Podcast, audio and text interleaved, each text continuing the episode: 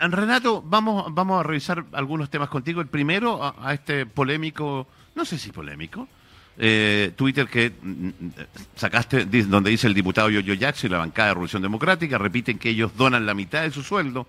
Esto no es cierto, dices. El dinero va a un ahorro bancario que ya suma cientos de millones. Con ese ahorro se financiarán sus campañas a la constituyente, a su reelección y al Senado. Eh, ¿Tú fuiste parte de Revolución Democrática? Sí, claro yo depositaba en esa cuenta de ahorro todos los meses hasta que me aburrí, porque por diversas razones, digamos, pero me parecía que uno, uno no puede decir que uno dona la mitad del sueldo cuando se lo está entregando tu partido, que en el fondo te lo está guardando. Es básica la distinción entre ahorro y donación. Porque si yo te digo, yo estoy donando la mitad del sueldo, Roberto, ¿tú qué te imaginas como ¿Qué va, común y corriente? ¿Qué va una institución? ¿Te Claro. Teletón, ¿cierto? Los niños pobres, ¿verdad? Obvio. No te imaginas que yo estoy haciendo un endowment bancario en un partido político, ¿cachai? Así es. Entonces, si yo no, si yo digo donación a secas, es de una ambigüedad tal que uno deja la idea de que uno es poco menos que un santito. Mm.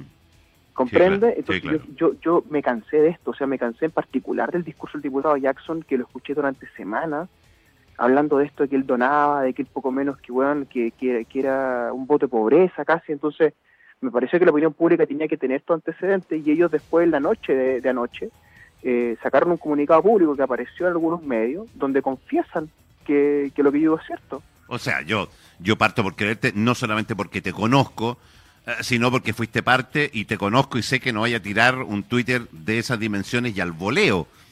Eh, ahora, a mí me hace ruido muchas cosas. Yo, yo soy un poquito más, más viejo que muchos otros, pero hay discurso de Jackson y Boric que yo no, yo no se los compro hace tiempo.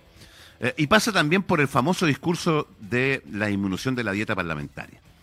Eh, cuando se discute disminuir la dieta parlamentaria, pero se oponen a la disminución de las asignaciones. Boric es uno de los que más gastan asignaciones, cerca de 10 millones de pesos mensuales para después aparecer diciendo que no se fijó en lo que firmó. Eh, ¿Cuál es la verdad de la disminución de la dieta parlamentaria? Bueno, a ver, la dieta total hoy día líquida son 6 millones 880. Sí, eso es, el sueldo. Es para que la gente lo sepa, ya que es mucha plata, Roberto. Mucha, estoy de acuerdo contigo. Es mucha plata, tú sabes, tú sabes cómo, cómo está la economía, tú sabes lo que cuesta emprender. Yo te digo, yo era profesor de Derecho antes de esta pega y yo ganaba 800 lucas. Y con eso vivía. Y no tenía, no tenía mayores problemas, pero 800 lucas son mil dólares. Estamos hablando aquí de casi 10 veces eso, 11, 9 veces eso. O sea, ¿A dónde voy? Voy a que es un sueldo desproporcionado. O sea, en la OSD estamos en la parte de arriba de los sueldos parlamentarios y en todos los otros indicadores, pobreza, desarrollo humano, eh, calidad de vida de los niños, estamos abajo en la OSD. Entonces, ¿por qué gastamos tanto en políticos? Después, la política que tenemos, Roberto, es mala. Es mala. O sea, tú tienes un, congreso donde cada 15 días, estimado amigo, tienes una república ordenada con grandes acuerdos y fotos y nota en la tercera, ¿verdad? Y, y toda esta cosa faramaya pero se dan media vuelta y, volvemos al carnaval de los insultos, al, carnaval adentro, o sea, no es de verdad, no es de verdad esa estética republicana, ¿me entiendes? ¿Yo qué propuse, Roberto? Propuse un sueldo de dos millones y medio. Todos que, un, el que un muy buen sueldo, ¿ah? Sí, claro, pero no, por supuesto que les pareció muy bajo, porque casi un tercio de lo que están ganando todos, ¿cachai? Son en torno a 2.600 euros en Europa, que es lo que gana un académico joven en Europa en Europa los milionistas están, pero, o sea, repartidos por todo por toda Europa, ¿verdad? Y un sueldo de 2.600 dólares muy alto. ¿Y qué pasó? Pasó que eh, Gabriel y Giorgio propusieron esto de que se fuera la mitad a la dieta, o sea, 3 millones y medio aprox, y eso perdió, lo perdieron esa idea, tanto en la sala como en la comisión mixta. pero, ellos, pero perdona Renato, ellos proponían esta rebaja del 50%, pero hay algunos que decían no mientan porque eso era por solo por 60 días. Eh, porque acá aparecen unos vistiéndose, poniéndose capas de héroe, ¿no es cierto? Aquí el nivel de populismo, sobre todo con la cuestión del COVID, ha aparecido de una manera increíble. Eh, ¿Era efectivamente solo por eh, un periodo de 60 días? Claro, porque después entraba a tallar una instancia externa, que va a ser la alta dirección pública en un comienzo, que va a definir los sueldos. Entonces era temporal. Entonces lo que ellos querían forzar en el fondo era que la alta dirección pública quedara amarrada a que fuera la mitad. ¿Se entiende? Sí. Y eso no lo lograron, y por, y por eso tuvieron la reacción y todo lo que ocurrió, digamos, pero ¿Cuál es el fondo de esta cuestión, Roberto? Que es que hay demasiada plata dando vuelta en la política. Sí, pero, pero, espera. Para lo poco que la política da. Ya, pero ya te pusiste político, porque te pregunté una cosa y me contestaste otra. Estamos con el diputado Renato Garín, que hizo no una acusación, no, no lo, hiciste una aseveración, porque no es una acusación. Exacto. ¿Viste, que, ¿Viste que aprendió en el último tiempo? Eh, eh, porque yo te pregunté referente a los gastos, porque cuando yo, y nosotros hicimos una investigación acá en la radio, con Barbarita, con la jefa de prensa, y nos encontramos con gastos, te puedo decir caso de los diputados de acá, hay un diputado que financia al presidente del partido regional, y, sale de, lo que ganan ustedes en este en, este monto de asignación, que es más que el sueldo.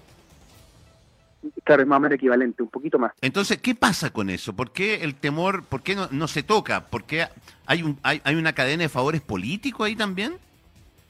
Sí, no, lo que pasa es que la pega parlamentaria eh, tiene tantas dimensiones que tú necesitas mucho personal. Yo tengo seis personas empleadas en mi, en mi, en mi diputación. Requieres de sedes para poder atender a la gente. Tienes que tener una serie de servicios anexos, ¿verdad? Esto, propaganda en radio, yo hago un programa en la radio en mi zona. Eh, pero claro, todo esto a mí, me suma personalmente cerca de 7 millones de pesos mensuales en gastos operativos, que es básicamente servicio a la gente de todo tipo. Eh, y los parlamentarios que están en zonas extremas, como el caso de Gabriel, tienen más gastos, ¿no? Por traslado, los pasajes en avión. sí, pero en, los 10 millones de pesos no están los traslados. Exacto, es que ahí voy. Con eso, ahí voy. Ojo con eso. Ahí voy, es que ahí voy. O sea, en, esos montos hay una confusión respecto de qué cuenta como asignación y qué no, el concepto legal de asignación. Respecto a lo legalmente asignado, hay parlamentarios que gastan mucho, efectivamente, y hay un, hay un gasto excesivo. Y se ha propuesto bajarlo, pero hay, hay un rechazo a esa idea, Roberto, bien fuerte de la asociación de asesores, porque dentro del Congreso los asesores están organizados. Y si tú bajas el presupuesto, tienes que echar asesores y esa gente que ya sin pega, porque son un grupo de presión adentro. ¿Te das cuenta? Sí, claro. es transversal. transversal esa presión. Me, fijé con los lecheritos que ponían, no quieren bajar el sueldo. Y yo decía, Dios mío, ¿de qué estamos hablando? Hasta gente del Comunista, ¿eh? ojo. Sí, mucha gente, sí. Yo, no lo quería decir, dígalo usted, porque después me dice Metirland de que soy un facho, un momio, qué sé yo, cuando... Pero dígalo usted mejor que usted... Eh, eh, es transversal, es una cuestión transversal. Van desde la U y el PC los asesores a defender sus sueldos. Sí. Ahora, tampoco es una locura de alto.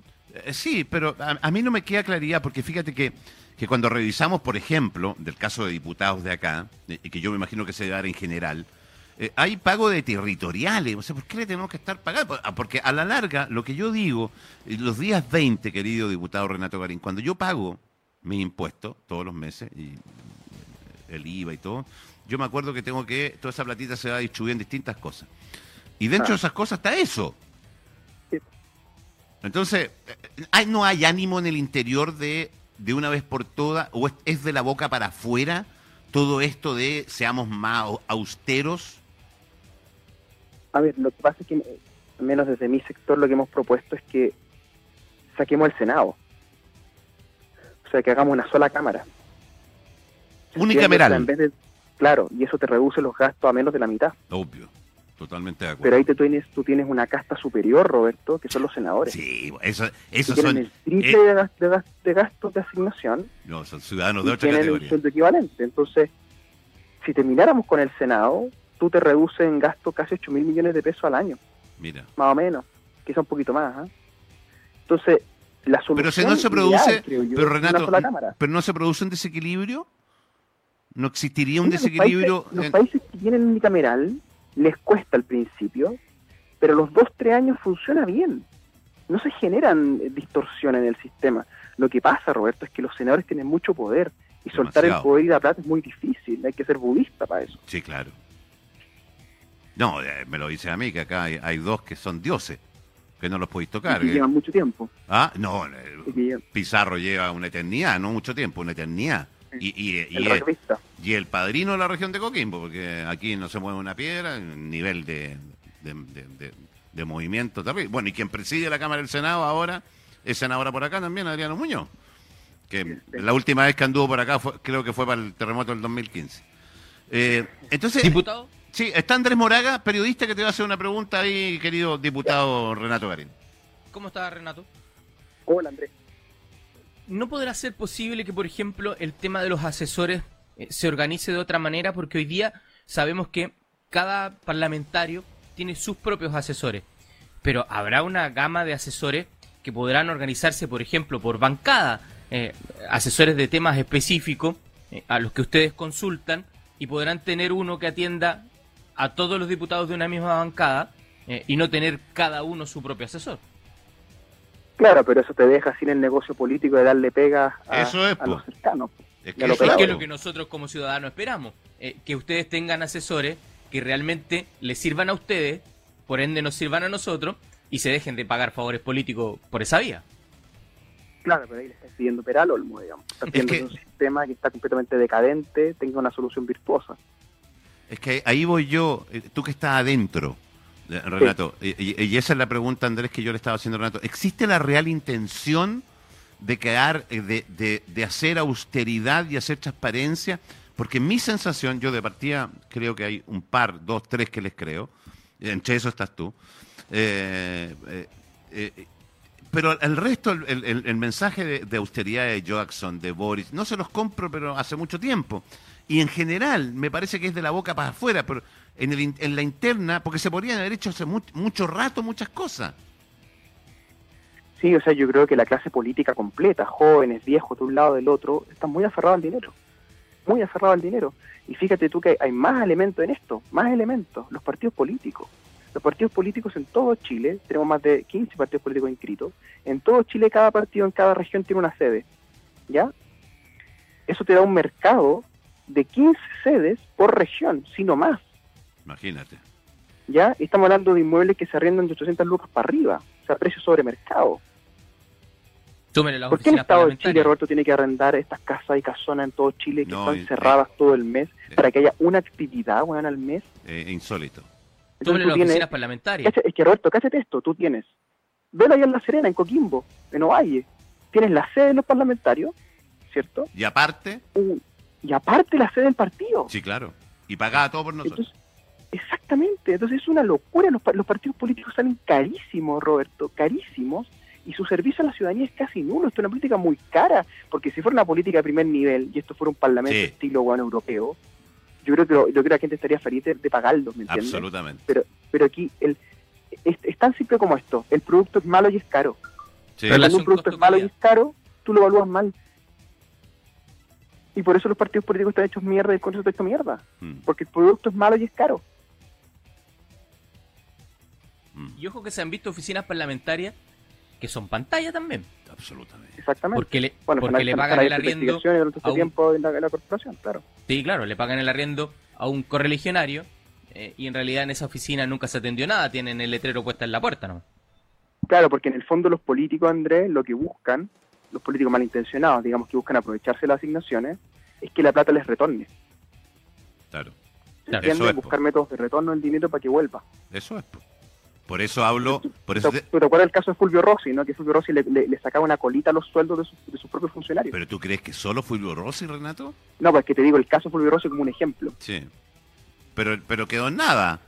Y ahí, y ahí, nada, claro. y ahí vuelvo a lo otro. Yo, siempre he pensado, y un poco lo dijiste tú con los senadores, pero yo creo que en general eh, la casta política es eh, son ciudadanos de otra categoría, porque eh, fíjate que eh, se han visto en mis varios de ellos en, distintas situaciones eh, y nunca les pasa nada. Sí, claro. Bueno, yo hablo del Quedan sin castigo. libro La Fronda, el concepto de Fronda, que, es un grupo aparte en la sociedad que se toma, que, que secuestra en el fondo las instituciones y que se lo toma para sí. Y tú ves que la clase política está en la mayoría en ISAPRE, la mayoría tiene los cabros chicos, los colegios de élite del barrio Alto Santiago, la mayoría vive en las comunas más ricas de Santiago, no están en sus comunas. Eh, entonces, ¿qué tienes tú? Tienes en el fondo una especie de casta. Casta, eso Una especie de casta arriba de la ciudadanía y esto es, y esto es la base del rechazo de un producto caro y malo, insisto en esto. La política china es un producto caro y malo. Y tú cuando tienes un producto caro y malo, lo rechazas. Qué gran reflexión, fíjate, porque es... Eh, qué, grato escucharla ahora. ¿Qué, pasa adentro? Porque tú estás adentro. Eh, ¿Eres tú el único Quijote que lleva esto o, hay alguien más que lo comparte? No, hay otros diputados bastante despiertos, digamos. ¿Transversalmente? sí, sí, la Alejandra Sepúlveda, Jaime Velorio en la UBI, eh, Luciano Cruzco en Evópoli, eh, la Jimena Sandón en Renovación Nacional, eh, o sea, te puedo nombrar 10, 15, sería largo, digamos, pero, pero esto es una batalla dentro, Roberto, contra la inercia.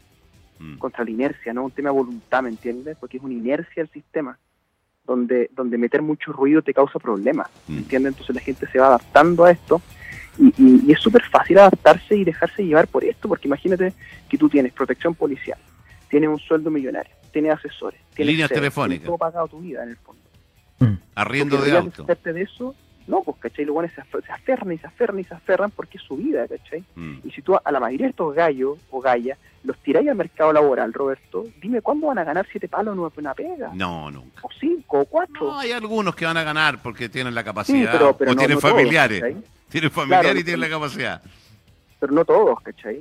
Y hay, una, y hay, una muy, y hay un muy mal funcionamiento legislativo, Roberto, muy, muy mal. O sea, yo estoy en la Comisión de Economía, que espero presidir a partir de, los próximos meses.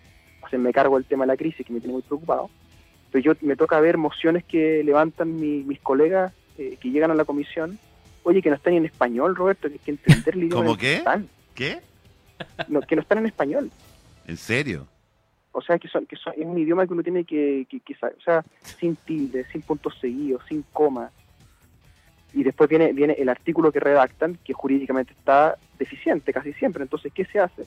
Se deja el puro título del proyecto y en la comisión se vacía el proyecto y se vuelve a redactar. ¿Me comprende? Se, trabaja dos o tres veces en el fondo. Mm.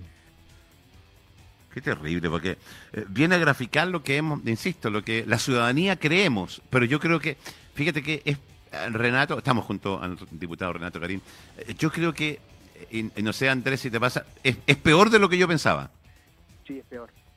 Yo pensé que no podía ser peor. No, sí, es peor. Pero parece que puede ser. Es peor. Mira, yo tuve muchas esperanzas, Roberto Andrés, desde el 15 de noviembre en adelante con el acuerdo, que yo no estuve esa noche ahí porque no me llamaron y no me interesa tampoco andar haciendo en la tele y la cuestión, ¿verdad? Pero yo pensé que esa noche la política china iba a cambiar. Y que a partir de esa noche el tono, la manera, los procedimientos iban a ser mejores. Y ha sido todo lo contrario, Roberto. O sea, al fondo a la gente se le ofreció un acuerdo político republicano que duró 24 horas, que duró 48 horas. Así es. Yo como ciudadano... Del, clima político me refiero. yo, yo como ciudadano tengo la sensación, Renato, de que hay una oposición que eh, quiere que le vaya mal al gobierno a cualquier costo. Em, sí. ¿es, verdad? Sí. Ah, ya. Yo, pensé que era sensación mía. Pero... Y te agrego, te agrego que hay gente en el gobierno que también quiere que venga a llamar. Además. Sí, sí, no, el presidente tiene una posición muy dura dentro, por ejemplo. Al interior. Sí, sí. O sea, la Jimena Sandón, por ejemplo, que yo tengo mucho cariño, es muy inteligente, ella es muy opositora al gobierno, es muy dura con el presidente. Mm. Mucho más lo que soy yo, por ejemplo. ¿No? Y entonces, ¿qué pasa? Fíjate en esta sutileza. Cuando la izquierda quiere lograr algo en el Congreso, lo que hace es dividir a la derecha y conseguir los votos en RN. Mm. ¿Entendí? Entonces hay una configuración bien, bien curiosa, que es una, que yo creo propio del fin de época. Yo creo que estamos en un fin, estamos, en el borde del abismo de esta época y no sabemos lo que viene después, ¿no? Mm. Pero estamos claramente en el final de esta época. O sea, yo creo que todos los escándalos que hemos tenido, eh, todo el mal manejo que ha habido, yo creo que es, sintomático respecto a que este es el final, digamos, ¿no? y, que, y que vienen nuevas instituciones para adelante. Ah, yo, yo, yo perdí la esperanza, eh, Renato. Y, es que tú eres muy pesimista. No, al contrario, soy un luchador y un optimista, porque perdí la esperanza porque creo que ustedes, eh, y me refiero a ustedes los, los, que dicen la verdad y que la tienen clarita, son los menos eh, y hay una casta política que está tan firme y puesta que en definitiva está tan acomodada que no va a hacer nada por cambiar esto y que, y que la gente, tienen tan engrupida la gente, insisto, eh, entre Boric y, Jackson llevan la bandera del engrupimiento. Tanto es así que el, inicio de esta llamada telefónica parte por esta famosa donación, entre comillas, de su sueldo que va a una cuenta de eh, del partido para financiar las campañas. Entonces tienen tan engrupido a la gente que me parece que esto, no sé si, me parece que, ah, es una olla a presión que en algún minuto va a reventar por otro lado, fíjate. Yo también creo, yo también creo que, o sea, que estamos estamos en el fondo, en el, caminamos como sonámbulos hacia un nuevo estallido, digamos, mm. ¿no? Que va a ser distinto. Pero distinto. ah, viste que bueno, mira, podemos formar un partido los dos, ¿ah? estamos pensando igual, weón. ¿Sabes lo que pasa, Roberto? Que es que en Chile hay un fenómeno que yo creo que tú, que, que tienes mucha más experiencia vital que yo, lo has visto mejor que yo que es que hay mucha gente que se le queda pagar para el reloj. Sí. Hubo una generación que sí que pegaba en el 67, la toma la católica. Así es. Después otra generación con la dictadura, con Sí. el dolor, la pérdida o, o- o bien o bien siendo simpatizantes de la dictadura, que quedaron pegados ahí. O el viene- Sí, claro. Después vienen otros pegados en los 90, de la transición, y que creyeron que ese tono de grande acuerdo y transición iba a ser eterno, y quedaron pegados ahí. Después hay una generación, que son los míos, que están pegados en el 2011. Pegados en el 2011 y creen que el 2011 todavía sigue, ya han pasado nueve años, Roberto. Ah.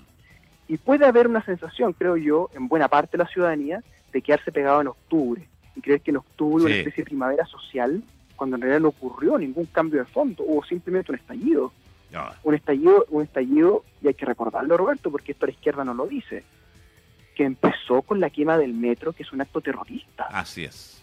del cual no se sabe nada, Roberto. O sea, ¿qué podemos decir del Estado de Chile que es incapaz de encontrar a quien quemó el metro? O sea, no sirven las cámaras, no sirve la inteligencia, no sirve nada. Yo, yo creo- a mí me da la impresión que estamos en un país sin liderazgo, ¿eh? Do- donde, Totalmente. donde Sí, en sí. octubre se vio eh, un país que eh, unos pocos eran capaces de quemar no solamente el metro, el supermercado y demás. ¿eh? Y por otro lado, donde hoy día eh, los alcaldes le dan la mano, le, le dan, le, le doblan la mano en algunas decisiones, definitivamente me da la impresión de que no hay liderazgo. ¿Qué te parece a ti? ¿Cómo lo ha hecho el gobierno en, el tema del manejo de la pandemia? ¿Cuál es tu sensación o tu visión de aquello? Me parece que empezó muy bien. Me parece que eh, marzo y las primeras semanas de abril fueron muy positivas. Eh, era, era un gobierno que lideraba la situación y donde el ministro de Salud era la voz mandante. Y a partir de la tercera semana de abril, cuando se entrampan con los conceptos, porque este es un gobierno, Roberto, que quizás sin mala fe, ¿ah? se entrampa en los conceptos, entonces inventan esto de la nueva normalidad o lo copian de afuera, y después quedan atrapados ahí y tienen que cambiar el retorno seguro y tienen que ir cambiando, cambiando de concepto y eso les va desmembrando Sí. su estrategia. Sí, estoy de Y acuerdo. Mañalich en particular ha ido perdiendo la calma y eso se nota demasiado. Mm. ¿no? Desde el episodio con Katy Barriga, después se va enfrentando con el otro, con el otro, con el otro y eso te desmembra la estrategia completa. Al punto de que hoy día yo veo que eh, el gobierno ha ido perdiendo un poquito el control y estamos teniendo 1.500 casos diarios. Sí, pero que- era, no. pero, pero también, eh, también era como, era como sabido que íbamos a llegar a un minuto, a un minuto de pic, porque yo, yo defiendo en ese sentido que no hemos llegado a lo complejo, pero pareciera que sí íbamos a llegar, que a la superación del, del sistema de salud. Que ahí es cuando ya la cosa se nos va a ir para cualquier lado.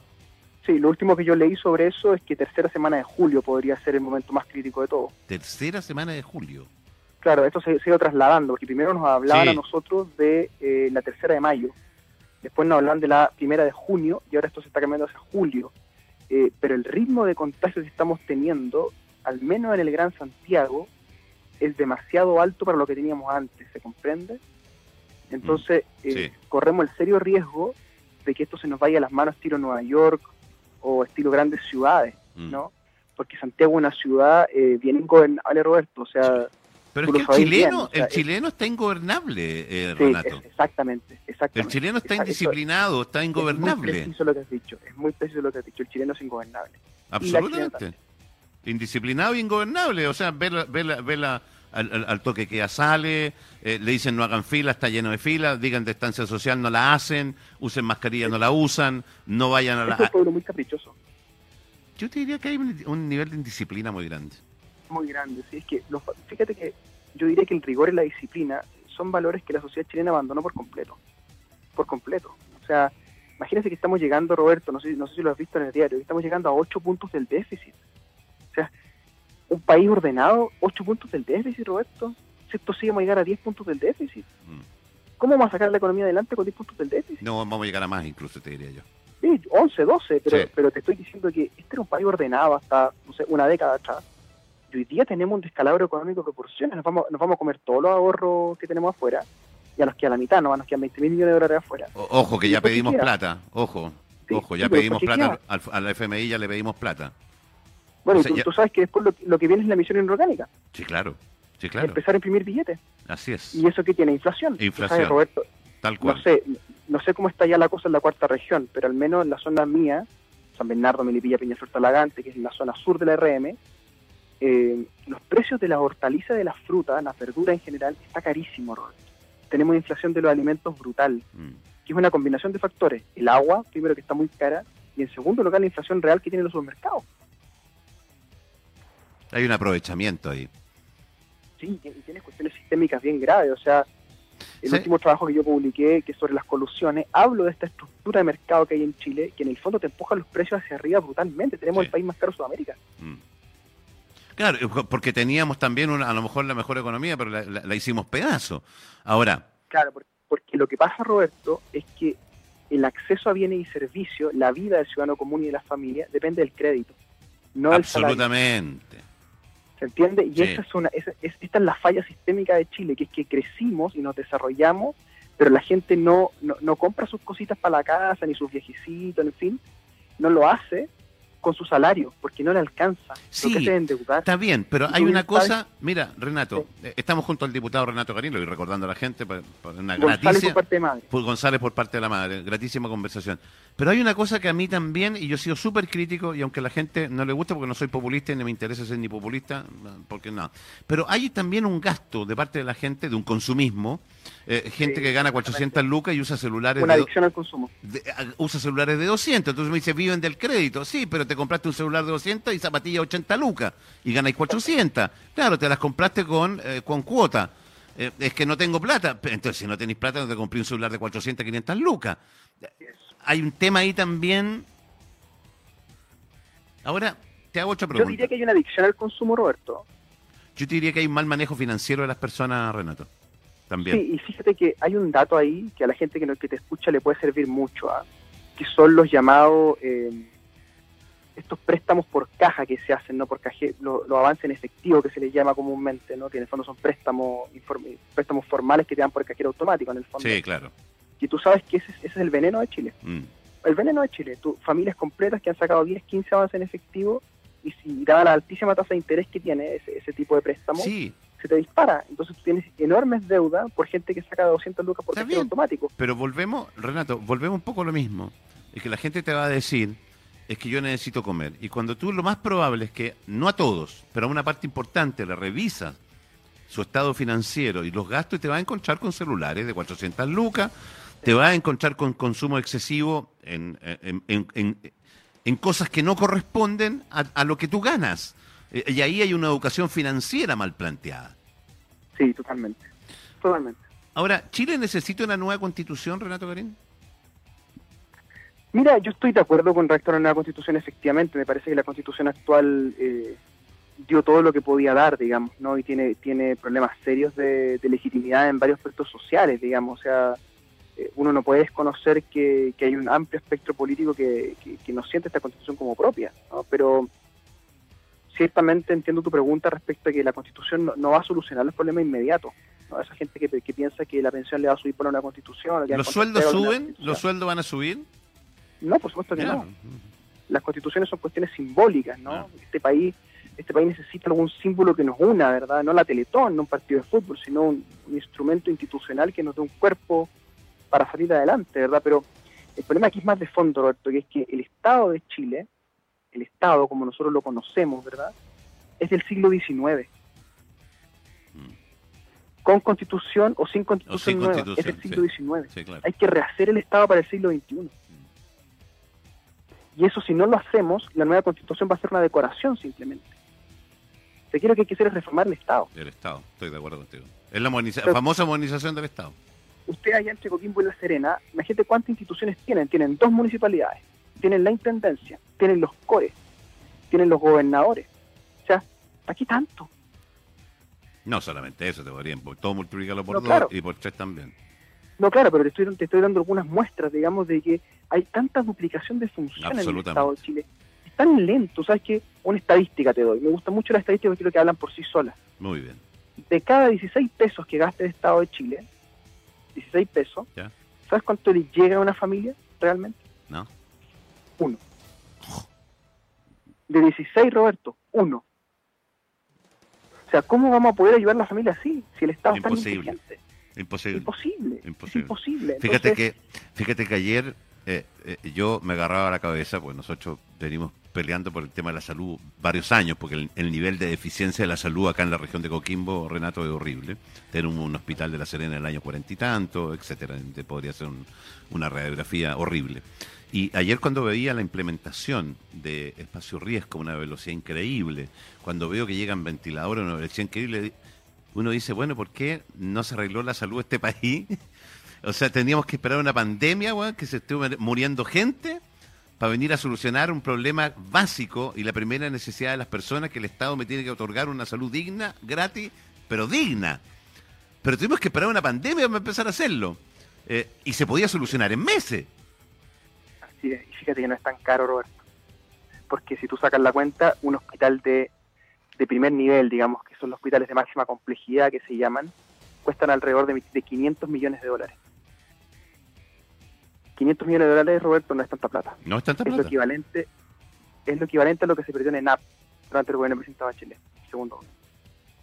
y, lo que se ha perdido muchas cosas más en todo caso. O sea, te saco la cuenta. Mira, yo el otro día contaba, o sea, es, impresionante porque tú vas contando y vas contando Correos de Chile, el Banco del Estado, Televisión Nacional de Chile, que un cuento aparte. O sea, Oye, te dan 5, 6, 7, 8, 10 hospitales. absolutamente. No solamente hospitales, ojo, porque necesita, necesitáis al, ser humano detrás, podéis perfeccionar, eh, podéis eh, crear a lo mejor más escuelas, eh, más escuelas de enfermería, qué sé yo, pero es tremendo. Es tremendo, ¿no? Sí, el, el tema de la salud, Roberto, es tremendo, porque es tanto el abandono que ha hecho el Estado a ese rol, y a la vez se ha vuelto tan caro ¿no? Porque la ISAPRE ha hecho muy caro. ¿Pero quién le ha hecho el negocio a la ISAPRE? Los políticos. No, el Estado.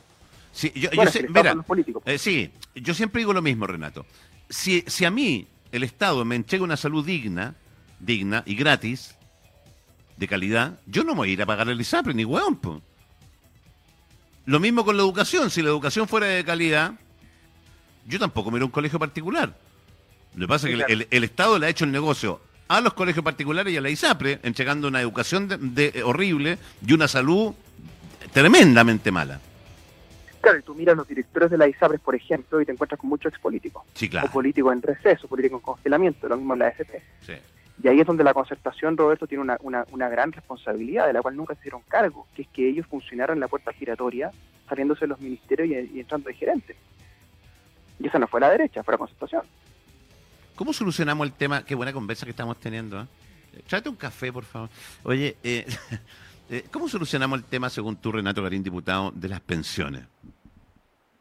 Bueno, yo creo que es el tema más difícil de todo, Roberto. Yo creo que ahí está realmente el, el puzzle, o sea, el nuevo gordiano, porque por un lado tú tienes un problema de legitimidad de la FP muy grande, muy grande. O sea, la gente siente que la FP le roba, básicamente.